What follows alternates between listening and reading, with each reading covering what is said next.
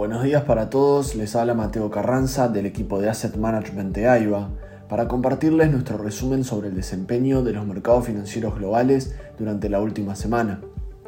Las acciones han estado en una etapa de recuperación en 2023, acumulando un 20% hasta ahora, después de un mal 2022. La última etapa de este rally ha sido particularmente entusiasta, ya que el mercado acaba de cerrar el mes de noviembre de manera muy positiva.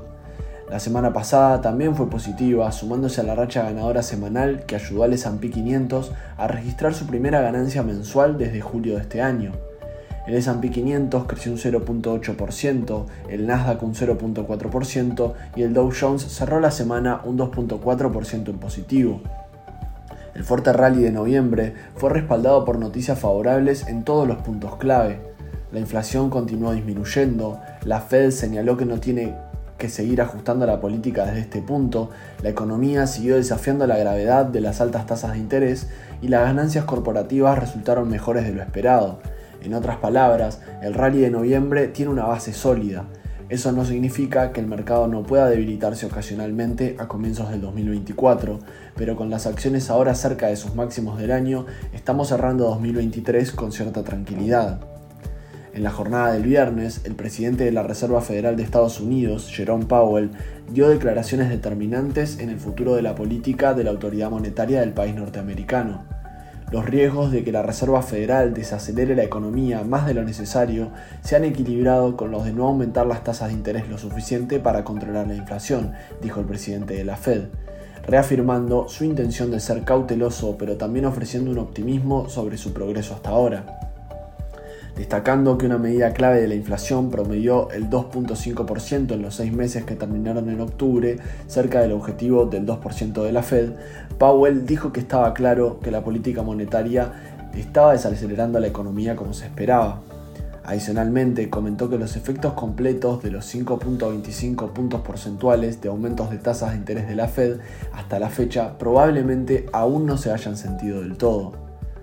Poco antes de que Powell pronunciara sus declaraciones, una publicación clave sobre la salud del sector manufacturero de Estados Unidos mostró que la actividad allí seguía siendo moderada y que el empleo en las fábricas disminuyó. El índice de gerentes de compras del Instituto de Gestión de Suministros ahora ha indicado que el sector ha estado en contracción durante 13 meses consecutivos, la racha más larga en más de dos décadas. El foco de los mercados los primeros días de la semana pasada estuvo en los minoristas después de que las ventas del Cyber Monday alcanzaron un máximo histórico de más de 12 mil millones, según estimaciones preliminares de Adobe Digital Insights.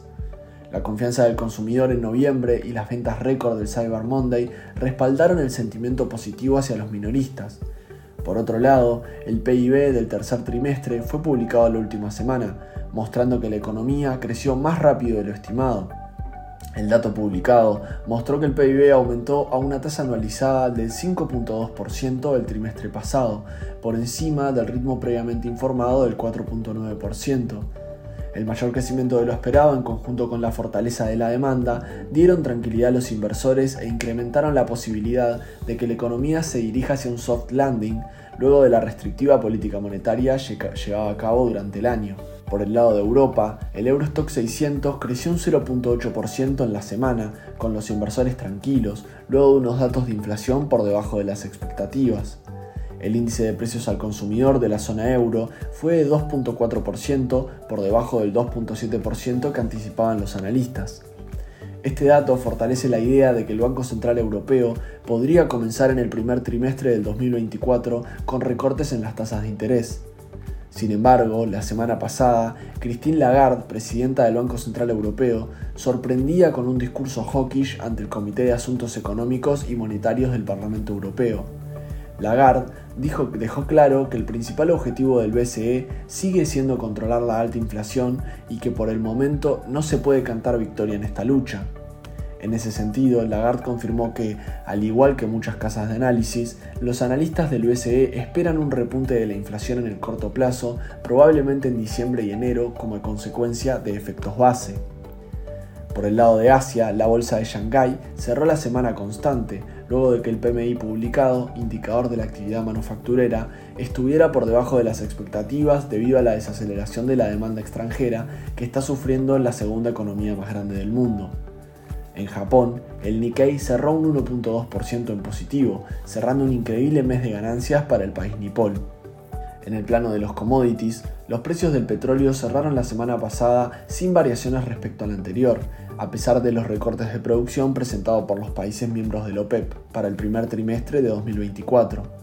Los precios del crudo comenzaron la semana creciendo de manera considerable a la espera de la reunión, sin embargo, los, recortes de producción fueron menores a los esperados, generando una caída en los precios. Adicionalmente, los datos presentados individualmente por cada país miembro, en lugar de por un secretario único de la OPEP, podría ser indicador de debilidad en la alianza petrolera más importante del mundo. El informe de empleo no agrícola de noviembre, que se publicará el viernes, será centro de todas las miradas esta semana, ya que los inversores intentan evaluar si la economía estadounidense sigue resistiendo ante la subida de los tipos de interés. Los precios del petróleo se mantendrán volátiles y las reuniones de los bancos centrales de Australia y Canadá podrían subrayar la opinión de que los tipos han tocado techo. En la eurozona, el discurso de la presidenta de Christine Lagarde de este lunes será seguido muy de cerca en busca de nuevos indicios sobre la política monetaria a la espera de la próxima reunión del banco el 14 de diciembre. En el plano corporativo, las acciones de General Motors subieron la semana pasada más del 9% después de presentar planes para lanzar un programa acelerado de recompra de acciones de 10 mil millones de dólares y aumentar su dividendo trimestral en un 33% el próximo año, comentando que buscan devolver un capital significativo a los accionistas. Google ha instado al regulador antimonopolio de Gran Bretaña a tomar medidas contra Microsoft, alegando que sus prácticas comerciales han dejado a los competidores en una desventaja significativa.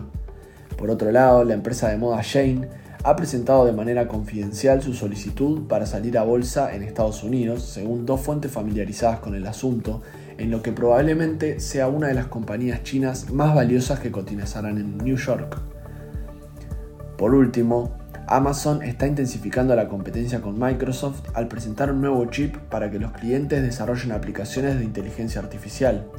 Además, la gigante tecnológica anunció que ofrecerá los últimos chips de Nvidia. Estas declaraciones se producen después de que Microsoft anunciara la semana pasada el lanzamiento de su propio chip de inteligencia artificial. Hasta aquí llegamos con nuestro resumen semanal de noticias. Cualquier consulta o comentario adicional, no duden en contactarnos a nuestra casilla de Investment Support. Muchas gracias.